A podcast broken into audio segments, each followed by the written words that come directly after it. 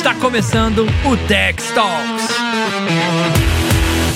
Olá, pessoal, corretores, corretoras, seguradoras, todo o público interessado aí no mercado de seguros. Esse é o Tech Talk, é o nosso podcast que busca conversar com pessoas do mercado para o mercado de seguros, trazer um pouco mais sobre inovação, sobre tecnologia, empreendedorismo e dividir isso com todos os corretores e todas as seguradoras. É um prazer enorme ter vocês aqui de novo. Hoje eu vou conversar com o Genildo. Tudo bom, Genildo? Tudo, e você? Tudo ótimo. Eu vou fazer uma breve apresentação aqui do Genildo, mas a gente vai bater um papo e vamos, vamos vendo para onde vai essa nossa conversa. Então, eu tenho mais ou menos um roteiro aqui, mas como foram nos outros, a gente não vai seguir muito. É, o Genildo, para quem não conhece, né? O Genildo trabalha na Tex e ele é nosso gerente de, de dados, né? Do Analytics e já tem passagem no mercado de seguros, várias, ele vai contar um pouco mais, mas já trabalhou em várias seguradoras como Liberty, Tóquio, Chubb e Zurich, tá? Eu trouxe aqui alguns dados, Genildo, até pra gente fazer um abre aqui, né? Conversar. Tá. Sobre o mercado de seguros tá? O mercado brasileiro ele tem 123 seguradoras. Eu não sabia que eram tantas, mas tem. Aí a gente vai entrar no Sim. detalhe, né? É, 969 operadoras de plano de saúde e seguros privados, né? Assistência de saúde. Mais de 93 mil corretores de seguro. Esse número tem várias discussões, né? Tem vários corretores com várias um corretor, com várias, várias corretoras. Tem corretoras imensas, é, mais de 175 mil empregos gerados diretamente dentro do mercado, tá? além das entidades de previdência e tudo mais. Genildo, a pergunta que eu tenho feito nesse começo, assim, né? Como é que você foi parar no mercado de seguros? Eu não, eu não sei também.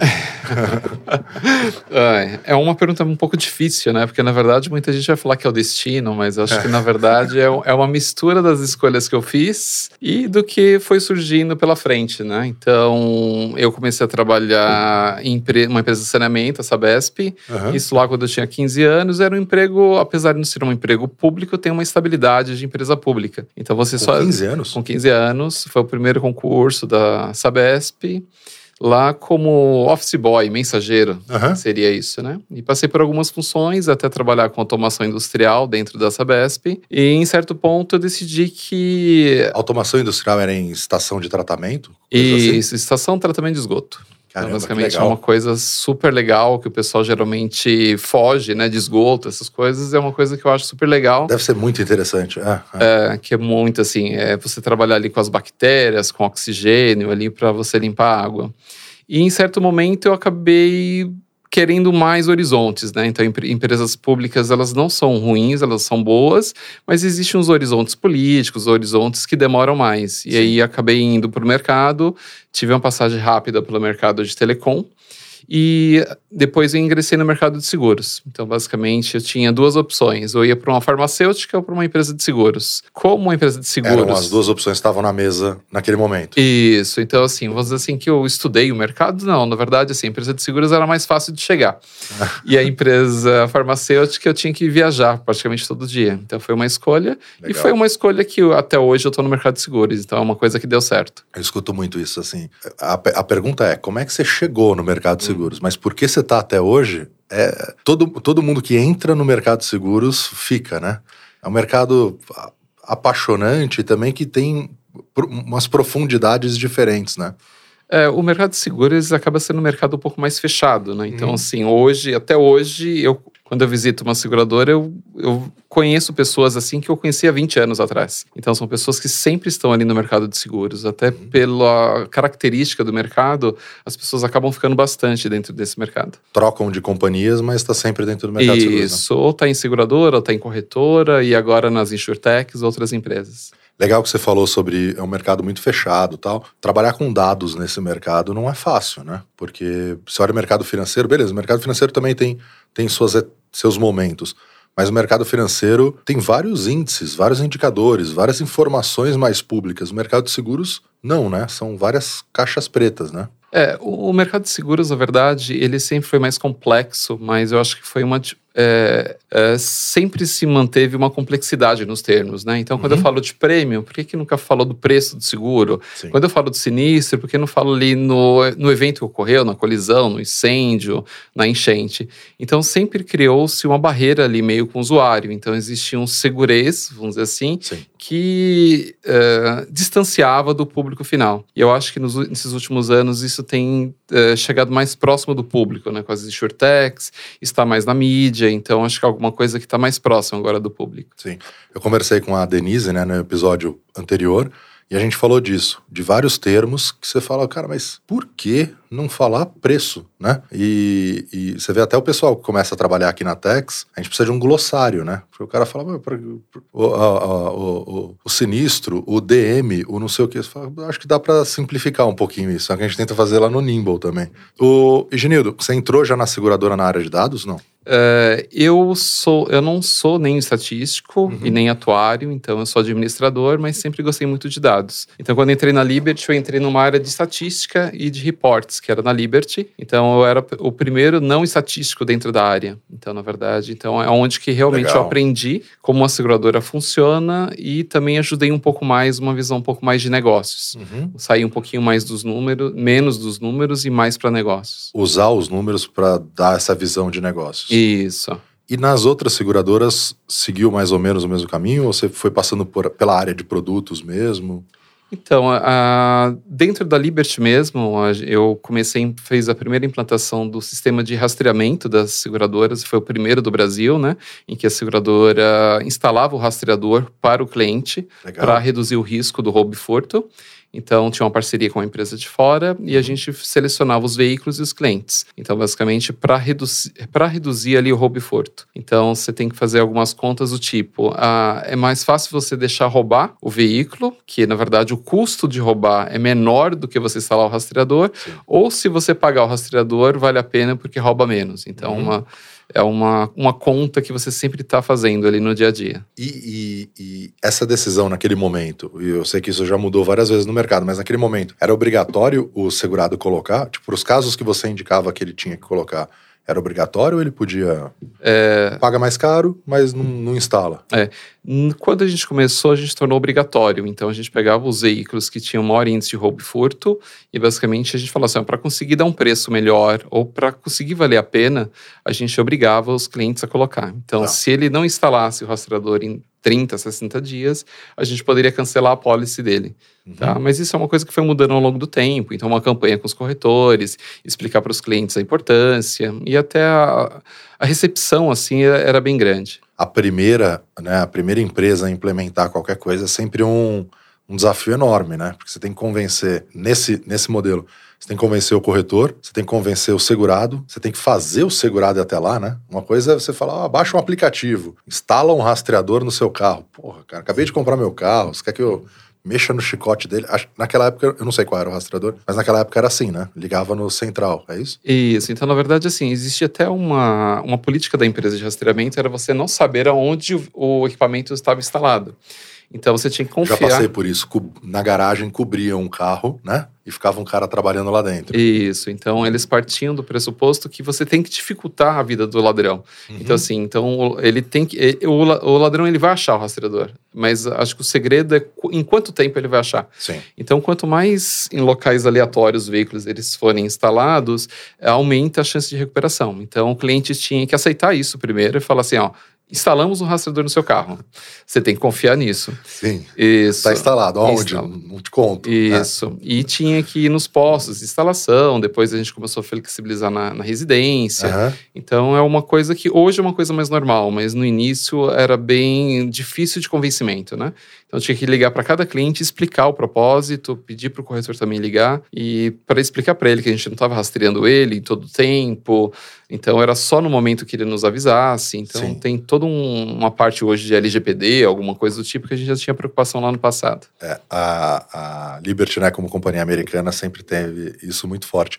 O, o, eu, eu, trabalhando né, na corretora, quando eu trabalhava na corretora, eu lembro que eu fazia o seguro de um, de um Mazda, meio de coleção, assim. Mas, cara, na hora que falava que tinha que instalar rastreador, o cara falava: esquece, esquece. Eu prefiro sem seguro do que com rastreador. Porque ele tinha essa imagem talvez de algum momento, alguma experiência ruim que ele passou, que tinha que mexer no chicote, né, fazer esse tipo de instalação, e ele tinha bastante receio. O, hoje em dia, cada vez mais é mega simples, né, e, e algumas empresas investindo em rede mesh, né, um, um, carro se comunica com o outro e você tem um, um, um, dispositivo muito mais simplificado, mas você cria uma rede de veículos e até celulares que podem identificar por onde aquele veículo passou. É bem legal. O Genido, e nas outras, aí dentro da Liberty você foi passando por outras áreas, né? Isso, eu trabalhei na área de produtos, então a gente fazia homologação dos produtos, das novas tarifas, de coberturas, comunicação com sinistro também. Uhum. Uh, trabalhei uh, então basicamente eu trabalhei na área de um pouco estatística, um pouco de produtos também, eu trabalhei um pouco na área de negócios, que é a integração com a área de TI, até com minha afinidade um pouco de dados, até realmente trabalhar na área de TI mesmo da seguradora. Então basicamente eu tive uma experiência desde ali do negócio até realmente implantar os, na, na área de TI mesmo, de sistemas também. Uhum. E, e nas outras companhias aí você seguiu esse caminho ligado a, a, dados ou como que foi um pouco dessa jornada? Então, na verdade, eu acho que eu sempre fui meio um pouco movido a dados. Então, acho que mesmo quando isso não estava muito em moda, muito em voga, uhum. minhas decisões sempre foram muito baseadas em dados. Então, assim, por muitas vezes o comercial às vezes pedia para criar um produto e a gente perguntava, mas qual que é o público? É, o quanto você pretende atingir? Ah, o quanto você se compromete a vender? Então, assim, são perguntas que eu sempre fiz e por muitas vezes a gente lançou produtos que ninguém comprou. Então, Sim. basicamente, porque ninguém, as pessoas fizeram muito da cabeça deles, né?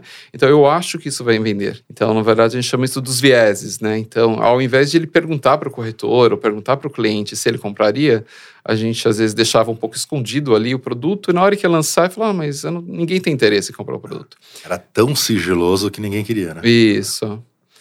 E, e, e, mesmo na, isso eu não, não sabia assim mesmo na companhia não foi não foi sempre que análise de dados esse tipo de dados né esse tipo de dado foi relevante foi tão relevante né você falou mesmo na época que não estava na moda teve uma época que não que isso não era tão na moda? É, eu acho que assim, depende da área da seguradora, ela é movida a dados. Então, uhum. vamos pensar assim, na parte de precificação, na parte de sinistros, você tem muito isso.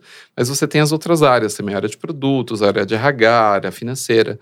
Então, as outras áreas acabam usando um pouco menos, assim, no seu dia a dia, na parte de dados, né? Mas tem profissionais, assim, como eu, que na verdade a gente sempre focou um pouco, eu sempre foquei um pouquinho mais em dados. Então, assim, quando eu trabalhava na área de TI, Posso dar um exemplo, assim, às vezes o comercial chegava e falava assim, o sistema parou. Aí, basicamente, a gente ia lá, quando eu ia, ia realmente entender, era uma operação pequena que representava 2% das nossas vendas que tinham parado. Então, assim, o primeiro propósito meu naquele momento era assim, qual que é o tamanho do buraco e comunicar isso para a empresa, porque geralmente acontece, chega-se a mensagem no presidente da empresa que o sistema está parado, e na verdade o, o problema não é tão grande assim. Sim. Então, uma coisa que eu aprendi com um gestor meu, ele falou assim, ó, antes de tudo, comunique depois você age. Porque, na verdade, você tem que passar o que realmente. tentar explicar para as pessoas o que está realmente acontecendo e depois você vai agir. Porque senão as pessoas, todo mundo vai pensar uma forma. Então, assim, você tá. vai lá e comunica. O problema é esse e já estamos resolvendo. E a comunicação corporativa, assim, né? Você tem uma pessoa dá um sinal, aquilo desencadeia um processo enorme, como você falou, né? Parou, parou, parou, parou, parou chama o pessoal da ETI, ferrou, não sei o quê. E no final é algo simples, né? Isso. Então, às vezes, geralmente assim, para a pessoa simples, que. não sei, mas talvez menor do que parecia, né? Isso. É que às vezes, para a pessoa em si, para ela, é muito importante que é um parceiro dele que parou. Perfeito. Então, basicamente, para ele é 100%. Mas uhum. para a empresa em si, o, o, problema não é tão grande. Todo problema é problema, mas ele não é tão grande como está sendo reportado.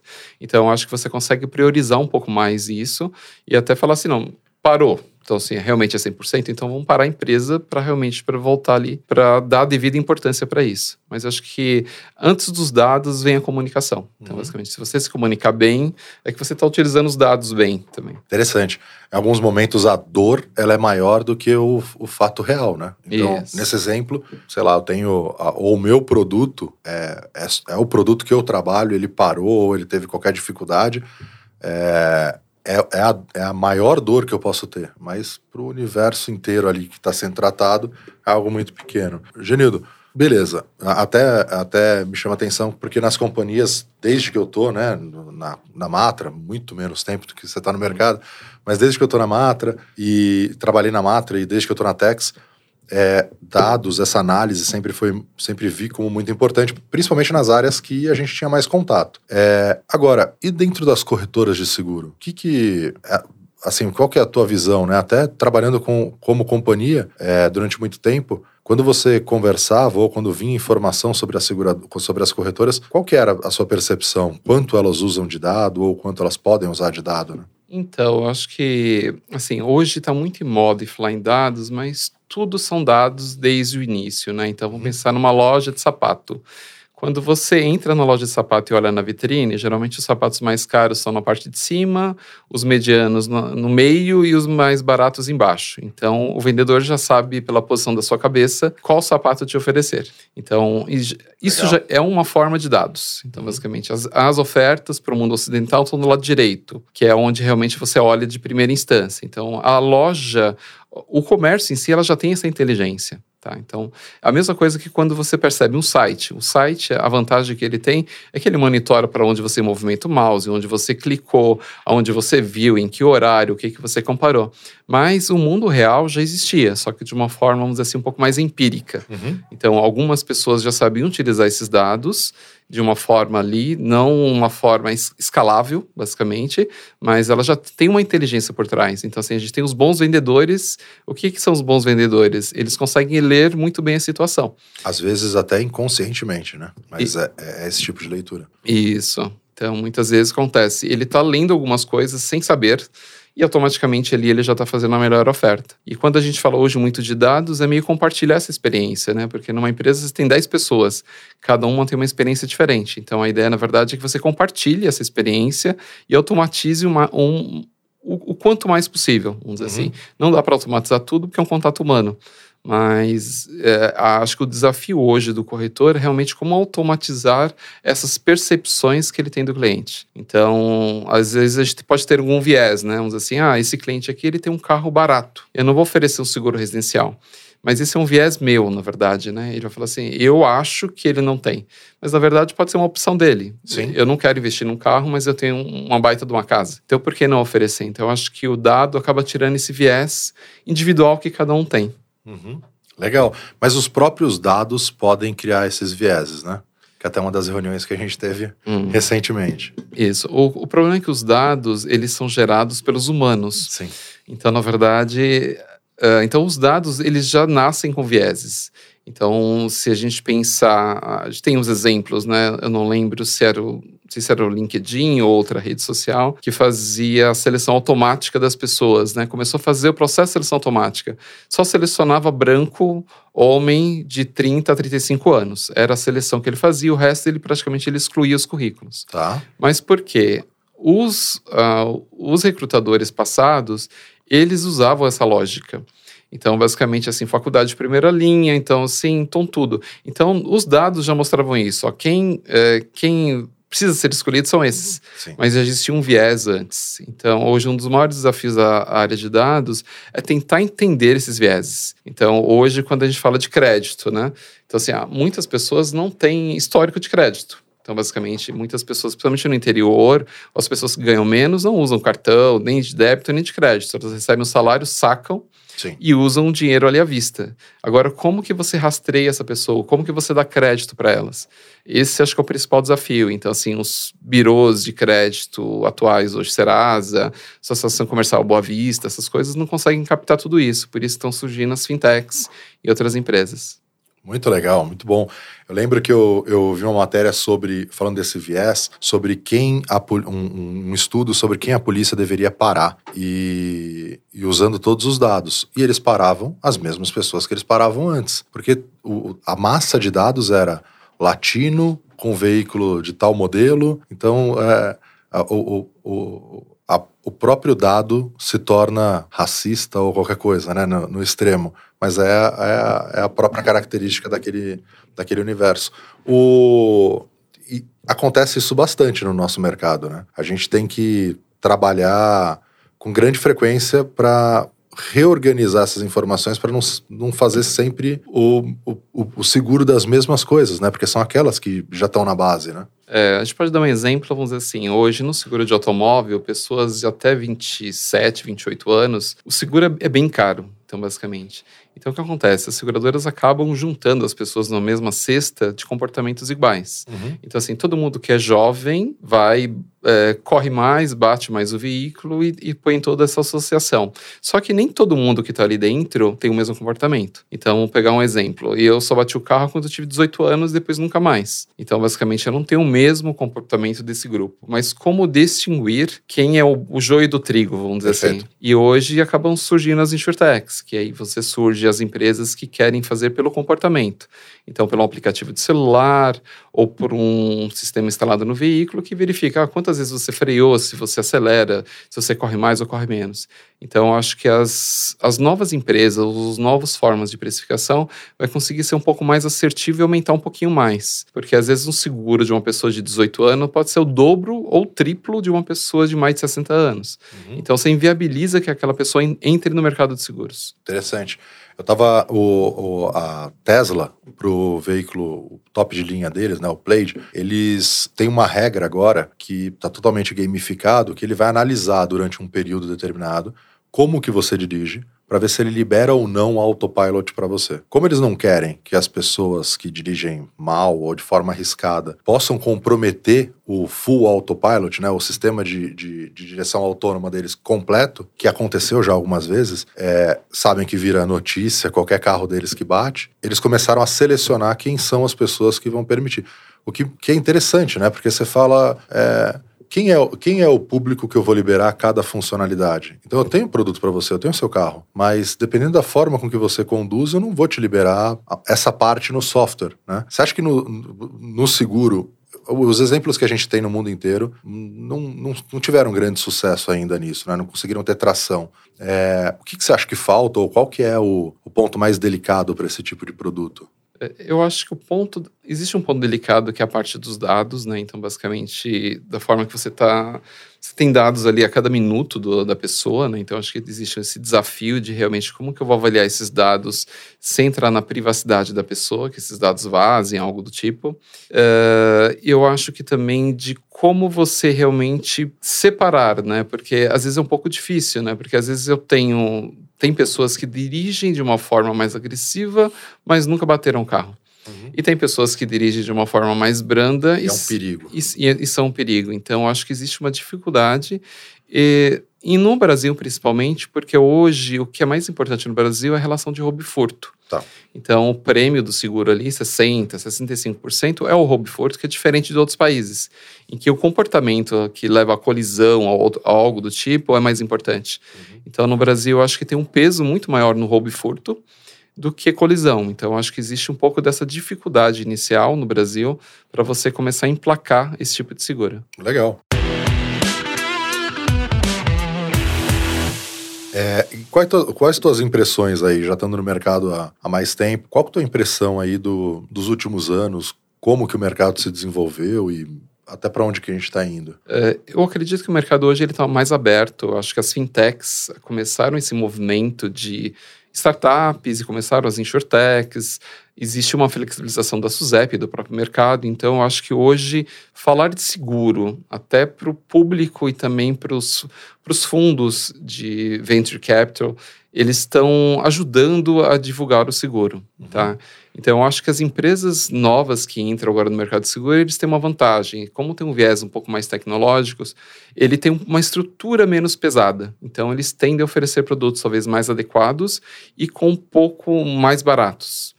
Então, eu acho que existe esse aumento, mas existe uma grande barreira de entrada que são os dados.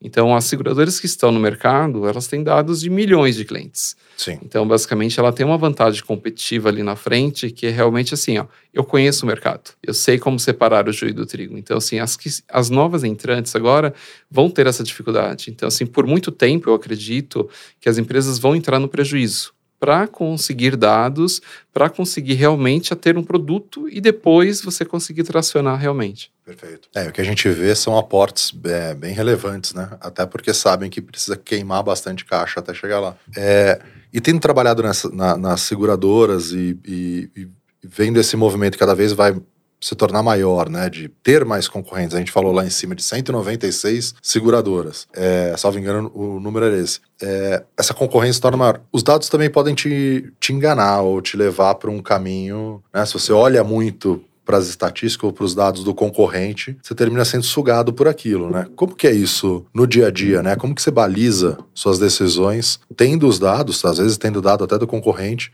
mas encontrando quais são os melhores caminhos? É, uh, o mercado de seguros ele tem uma dificuldade adicional. Então, assim, quando a gente compra, vai fabricar um celular, a gente já sabe o custo de antemão. Então, ah, esse aqui custa R$ 1.500, vou vender por R$ 3.000. Tá. Então, eu sei que tem uma margem de R$ 1.500.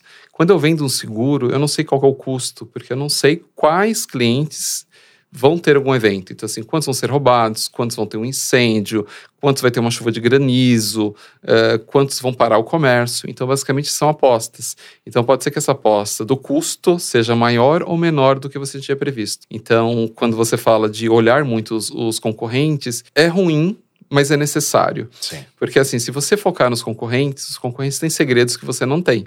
Então, basicamente, você vai vender por preços e você pode ter experiências totalmente diferentes do que aquela seguradora ou aquele que você está seguindo. Uhum. E ao mesmo tempo, você tem que se balizar um pouco no mercado. Então, basicamente, você não pode falar, ah, eu, vou, eu preciso vender esse seguro por 5 mil, mas todo mundo está vendendo por 2, é um seguro impossível de ser vendido. Você pode até ter acertado tudo. A única coisa é que ninguém vai comprar, né? Isso. Então, nas seguradoras exige sempre uma convergência, ou às vezes podem falar de briga também, entre as áreas técnicas e, e comercial. Que a área técnica fala o que é necessário para ter lucro ou para não ter prejuízo, e o comercial fala qual é o preço que é necessário para vender. Sim. Então você sempre tem ali uma convergência. As as seguradoras que têm mais lucro é as que focam mais na parte estatística, mais na parte técnica. Então, no longo prazo, elas conseguem se sustentar mais e tem uma estabilidade maior dos preços. Então, tem seguradoras que entram com umas promoções muito grandes e aí ela vê que vai ter prejuízo e dobra de preço de um ano para o outro. Esse é um. Eles acabam não tendo uma retenção de clientes dos Sim. corretores. Eu, eu, eu lembro de um caso, sem a gente citar nome, de uma companhia que falou: tá bom, entendi.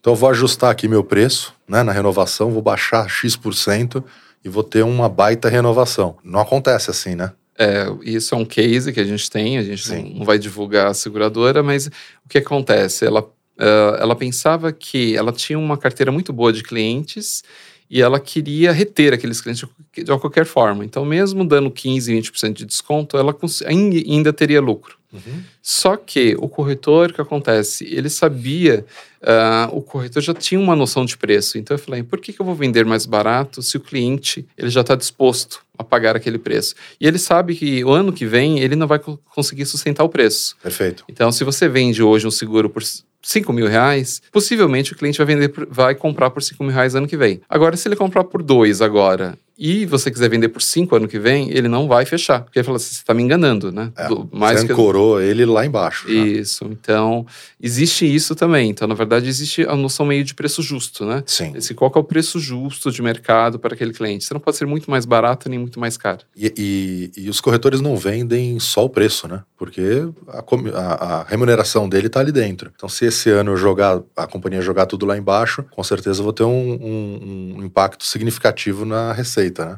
Isso. A, além da receita, eu acho que uh, o corretor vê essa percepção da renovação, Sim. que para ele é muito importante. Hoje, crescer no mercado é difícil, então ele tem que pensar na renovação lá na frente. Perfeito. Então, ele não vai vender por um preço muito barato esse ano, que assim, que são as seguradoras que compram o mercado, e ano que vem ele vai ter uma dificuldade de aumentar o preço. Então, ele já sabe mais ou menos qual é o preço justo de mercado, e ele vai ver qual é o preço justo lá na frente também. Uhum. Então, ele também tem isso, e ele também avalia a, o atendimento atendimento das seguradoras. Então, assim, essa seguradora demora muito para pagar um sinistro, essa seguradora demora para pagar uma comissão, o guincho dela demora demais. Ah, como que é uma vistoria no caso de um comércio que pegou fogo? Ah, é, o sinistro é pago de forma rápida, lenta. Então, o corretor já tem algumas percepções e ele acaba fazendo algumas escolhas meio empíricas. Então, basicamente, ele já sabe, ó, para esse tipo de seguro, essa seguradora é melhor. Para esse tipo ah, de seguro, é outra seguradora. Qual que é o problema? Que ele está com alguns vieses uh, internos. Só que assim, mesmo que a seguradora tenha melhorado há dois anos e ela já não é mais daquela forma, já está atendendo melhor tudo, ele continua não indicando a seguradora. Sim. Por isso que ele precisa trabalhar com dados, que é realmente assim, para balizar a percepção dele. Meu, meu pai falava né, que antes do teleporte, ele conversava com uma pessoa que estivesse vendendo um seguro, né? A pessoa da corretora. Falava, você calculou todo mundo? Falava, calculei. Mas todo mundo? Todo mundo. Ela falava, e a companhia tal? Falava, não, essa não, porque essa não tem preço. Falava, pô, mas você sabe o preço da companhia antes do, de calcular, né? Ninguém sabe. E, e, é isso, né? Fica marcado, né? Esse é um cliente para determinada seguradora, esse é um cliente para outra. É, tem, e, e, tem algum case, Genildo, de, de seguradora para entrar numa praça nova? Então, assim, a gente. É, é, o, o Tex Analytics, falando brevemente dele, né? Eu acho que ele. Quantas companhias já usam? Sete das dez maiores. Sete das dez maiores. Oito em breve. Isso. É, ela, elas já elas, elas já usam e tem algumas que estão no sandbox, né? Algumas companhias novas. E é interessante porque isso permite que ela consiga entrar numa praça sem ter os dados que ela tradicionalmente custaria muito caro para ela adquirir aqueles dados, né? Queimaria muito caixa até que ela conseguisse. Como que funciona isso? Então, é, antigamente qualquer seguradora ou qualquer novo entrante, ela tinha que fazer uma pesquisa rápida de mercado com alguns cálculos, calculava em uma seguradora, em outra, com a ajuda dos corretores e colocava o dedo para cima ali e falava assim: "Ah, acho que o preço é esse". Pegava uma praça parecida, falava é, Minas é igual Rio de Janeiro, né? Isso. Tinha, é. E hoje, como o seguro é bem complexo, tem muitas variáveis, tem score, tem Serasa, idade, Sim. gênero, muitas coisas, é um, é um cálculo difícil de ser feito, tá? É, a, as seguradoras, os clientes que usam Tax Analytics, eles acabam tendo dados para entrar de uma forma um pouco mais assertiva. Então, ele não vai entrar necessariamente copiando o preço dos concorrentes, mas Sim. um balizador ele já tem uma referência interna e ali ele ajuda a entrar de forma mais assertiva no mercado. Então a gente tem ajudado tanto seguradoras já consolidadas, então sim, tem seguradoras que não têm uma experiência em Minas. A gente tem dados de Minas. Ah, eu não trabalho em São Paulo capital. Você tem dados São Paulo capital. Então você vai entrar com dados mais assertivos, é, não ter tanto prejuízo ali para entrar naquele mercado, para você captar dados, e também para os novos entrantes também, para entender um pouquinho o mercado. E a vantagem é que a gente consegue fazer isso de uma forma que não seja agressiva no mercado. Então eu não estou dando a tarifa de tal seguradora ou de tal seguradora. Sim. Então, os dados ali, eles são anonimizados, é, você não sabe quem são os clientes, você não sabe quais são as praças, as seguradoras. Então, ali você consegue entrar de uma forma mais assertiva, sem realmente, é, assim, alguém prejudicar alguém de forma direta. Sim. É, é, até foi uma preocupação nossa quando a gente estava conversando para fazer esse papo, é, de não fazer propaganda e qualquer coisa assim, né? Então, esse é, é óbvio que a gente é apaixonado pelo que a gente faz, então a gente gosta de falar. Mas, veja, isso é o movimento do mercado de seguros. Está é, intrinsecamente ligado a isso, né? Soluções de dados, soluções de tecnologia que permitem que novos entrantes e companhias tradicionais tenham desempenhos melhores, possam refinar e usar os dados de forma melhor. Várias vezes, algumas vezes, a gente vê, inclusive, inclusive companhias que teoricamente teriam todo aquele dado lá dentro, preferindo usar é, o nosso porque a gente organizou de uma forma interessante. Enfim, a gente não vai ficar estendendo nisso, não é o objetivo aqui não é fazer propaganda, é falar sobre o mercado de seguros. É, a gente percebeu, né, quando a gente começou a falar sobre o Analytics lá atrás, né, quando criou o Analytics lá na Tex, a gente percebeu que tinham poucos dados públicos sobre preço, sobre o mercado, né, sobre o mercado de seguros, como era a variação desse preço e tal. E aí lá no começo a gente conversou para criar o IPSA, que é o Índice de Preço de Seguro Automóvel. Né? Lá no começo a gente convidou o Francisco Galiza, é, que é bastante conhecido no mercado, também nos ajudou nessa criação e hoje em dia a gente comemora, hoje né, a gente comemora um ano aí do IPSA. Qual que é a contribuição que, que, que se tem do IPSA? O que, que, que, que não se tinha né, de dados e o que, que a gente, que, que dessa forma permite ao mercado, né?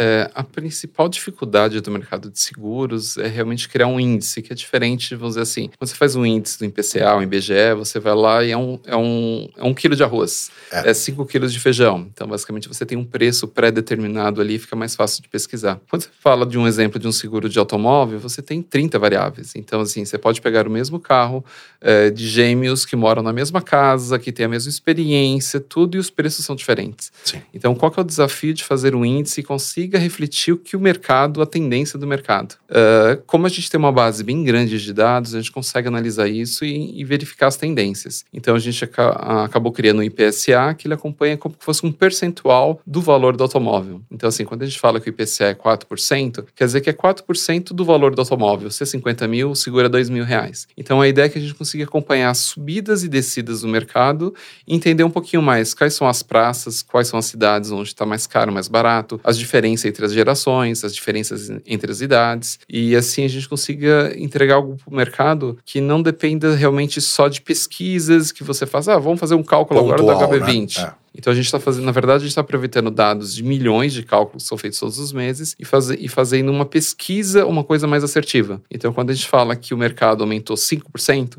é que realmente ele aumentou. Uhum. A gente não está fazendo exemplos esporádicos. O, o IPSR está disponível no, no site da Tex, né, na, na parte ali de empresas, mas ele também é amplamente divulgado, tanto nas mídias especializadas como CNN, Valor, enfim, tem vários, vários canais que utilizam essa informação, o que, óbvio, que a gente ah, gosta bastante, é legal legal dar maior publicidade aos dados do mercado de seguros. É, eu acho interessante essa cada um dos IPSAs, né? Para quem não conhece, o Genildo faz um recorte, é, o Genildo e a equipe, né?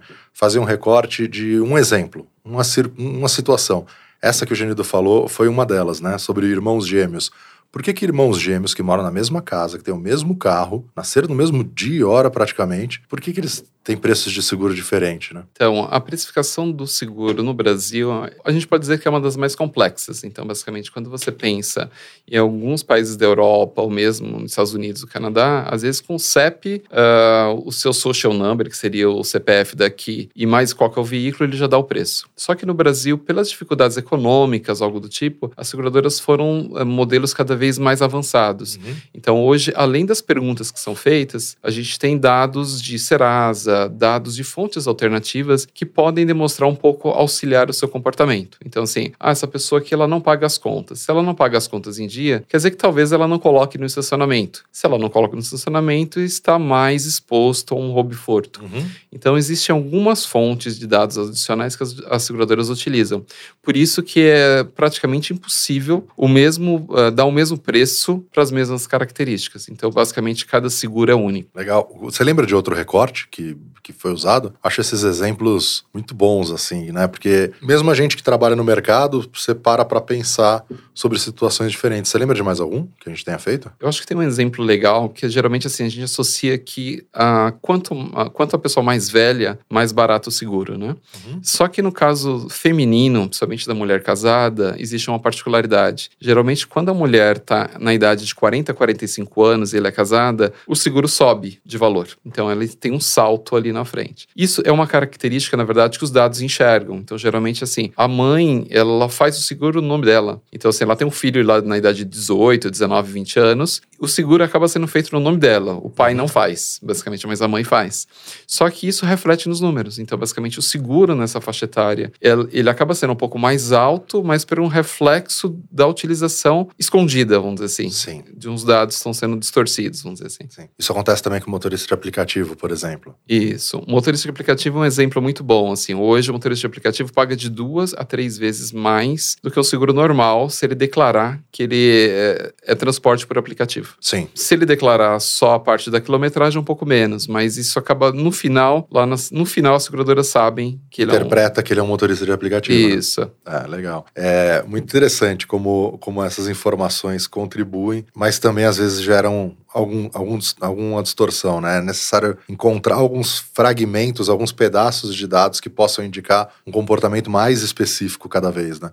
Esse exemplo que você deu do corretor ofertando preço é interessante porque ele usa vários, várias circunstâncias do, da experiência dele com a companhia para decidir exatamente o que ele vai ofertar. Então, pô, a companhia tem muito preço. A companhia atende muito bem o cliente, mas ela demora para pagar comissão. Ou ela paga ela não, ele tem outra companhia que antecipa a comissão para ele. Isso tudo gera impacto no, na decisão. E quem decide ofertar o preço daquela companhia ou não, é o corretor, né? Isso. O corretor ele acaba ajudando o cliente a fazer a escolha, né? Sim. Então, por mais que a gente tenha 10, 15 seguradoras ali, ali o corretor ele faz uma pré-seleção das melhores seguradoras ali para o cliente escolher. Só que nessa pré-escolha ele já tem todos esses vieses. Então, às vezes o preço está muito barato, ele sabe que aquela seguradora não atende bem. Ele sabe que a última experiência que um cliente dele teve, teve com guincho, a demorou 5 horas para chegar na estrada. Ele ficou atendendo o telefone do cliente cliente passou por um estresse grande, né? Isso, o cara ligou lá de madrugada, acordou ele, o cara ficou muito nervoso, possivelmente ele vai perder aquela renovação, Sim. possivelmente ele não vai indicar uma próxima, não vai indicar um, um, parente, um amigo. Então ele sabe que aquela seguradora ele não vai, ele não deve indicar mais. Então basicamente ele vai indicar outra, até que é um pouco mais cara, mas sabe que o atendimento vai ser melhor. E hoje os segura, muitos corretores acabam trabalhando muito bem, principalmente na parte de serviços. Tá. Então vamos dizer assim, ah, você tem, você tem encanador, você tem chaveiro, você tem limpeza de caixa d'água. Então, assim, quanto mais o cliente tiver a percepção de utilização do seguro, melhor para o corretor. Então, assim, então fa uh, corretores façam que seus clientes utilizem os serviços. Perfeito. Porque isso aumenta a renovação. Quando a gente trabalhava com os dados em seguradora, quanto mais utilização dos serviços, maior é o índice de renovação. Uhum. É diferente do celular que você sai da loja, você já sai utilizando, já tem um custo-benefício. Um seguro você tem uma possibilidade de utilizar. Então a maioria das pessoas pensam assim: eu tive seguros últimos 10 anos. Nunca usei. Nunca usei. Esse é o pensamento da maioria. É. Só que isso faz parte da educação financeira, né? Uhum. O seguro nada mais que é um consórcio, um grupo que a seguradora administra. Então, assim, não é porque não roubou o seu carro, mas pode ter roubado do vizinho, roubou do outro bairro. Então, na verdade, é um grupo que se suporta para eventos. Só que as pessoas tendem a entender que, na verdade, assim, eu joguei dinheiro fora. Se eu não tive nenhum sinistro esse ano, eu joguei dois, três mil reais fora. Sim. Então, faz parte do corretor, do mercado de seguros, da SUSEP, educar financeiramente as pessoas. Legal. E, e mesmo quando você não usa o seguro, só de estar tá tranquilo, sabendo que seu carro está parado ali e está coberto, é, na minha, na minha opinião, já vale bastante a pena. O dia que, sei, atrasei um boleto, teve quebra do, da vigência e vou precisar fazer vistoria de novo, ainda não fiz, fico com medo do carro dentro da garagem do prédio, né? É, eu acho que até para nossa própria segurança, né? Vamos assim, que se Sim. a gente for abordado a mão armada, algo do tipo, se você tiver um seguro, você vai estar mais tranquilo. É. Você vai entregar o carro. Agora, quando você pode perder o bem, a gente não, não tem controle muito das emoções, né? Então, basicamente, Bom pode ponto. acontecer alguma coisa na, numa abordagem, assim. A gente teve um caso desse com um celular de uma pessoa que trabalha na Tex e ela saiu na porrada com o, o assaltante por causa disso. Ela falou: não posso perder meu celular. Se ela tivesse um seguro, ela falava: hum, que pena, né? Vou amanhã, hoje à tarde eu notifico, amanhã tá na minha conta, eu vou lá no shopping compro um celular novo. Já tava mesmo querendo o um modelo, enfim. É tudo muito mais simples. Gindo, pra gente fechar aqui, pra gente fechar aqui, me conta um pouquinho é, o que, que você imagina para o mercado de seguros, né? O que que está por vir ou quais dessas mudanças você imagina que são mais importantes para o que está acontecendo e para o que vai acontecer? Eu acredito que no mercado de seguros a gente tem uma dificuldade, na verdade. Eu quero saber um preço de um seguro agora. Então, basicamente, é uma coisa difícil. Às vezes você tem que entrar no site, informar CPF, nome, ou ligar para o corretor. O corretor te retorna no dia seguinte. Então, existe uma facilidade para o cliente cotar. Então, basicamente, o cliente pesquisar. Então, uhum. hoje Uh, acho que tem alguns exemplos, né? A gente pega, se não me engano, é da Decolar. Antigamente, para cada trecho vendido, eram, pesquisa, uh, eram 200 pesquisas para cada trecho de avião que era vendido. Tá. Hoje são mais de 5 mil pesquisas, então, basicamente. Caramba. Mas quer dizer que, na verdade, só está pesquisando? Não, as pessoas estão comprando mais. Sim. Então, eu acho que é uma tendência das pessoas terem isso no celular. Então, eu acho que tudo essa parte da vivência, da descomplicação, vai ajudar um pouco mais as pessoas. Então, assim, ah, eu quero fazendo um seguro. Eu nunca saio com o meu notebook de casa, mas eu vou visitar um cliente. Por que, que eu não posso ter um seguro ali só daquele trajeto? Perfeito. Ah, eu tenho um carro do rodízio. Por que, que eu não posso ter um seguro ali que cobre só o carro do rodízio? Isso vai muito da confiança das seguradoras, então, de, de ter processos menos burocráticos e ser mais confiar mais ali na, nas informações. Então, eu acho que as novas empresas, ou mesmo o mercado de seguros, eles estão meio nesse caminho. Legal, legal. Isso traz muitas mudanças né, para o mercado e ampli, amplia ainda mais o universo de pessoas seguradas. É, Genildo, é, assim, todos vocês estiverem assistindo, se tiverem mais dúvidas, como o Genildo é de casa, a gente pode trazer ele outras vezes, produzir material específico para vocês. Então, deixem suas dúvidas, participem, né? É, agora, agora vou, vou virar blogueiro, é. né? Deixa o like, sininho, se inscreve para que a gente possa cada vez mais saber né, usar os dados para saber também o que, que, o que, que vocês gostam, quais são as dúvidas, quais são os pontos que são interessantes para a gente poder explorar cada vez mais. Então, obrigado, Genildo, obrigado por ter topado esse, esse papo nosso aqui. É muito legal. Todo o nosso conteúdo sempre vai estar no Instagram, Facebook, LinkedIn, no nosso site e o podcast também no Spotify. Esse podcast em vídeo, se você estiver ouvindo a gente pelo Spotify, esse podcast também ele existe em vídeo no YouTube. Então fique à vontade se você quiser conhecer o nosso rosto e ver como que é aqui. A gente está dentro do estúdio Tex e foi um prazer enorme, Genildo. Prazer foi meu e foi mais fácil do que eu esperava. Bom. Não teremos outras. Então, Boa. Obrigado, tá pessoal. Valeu. Então, obrigado. Tchau. Uma produção, voz e conteúdo.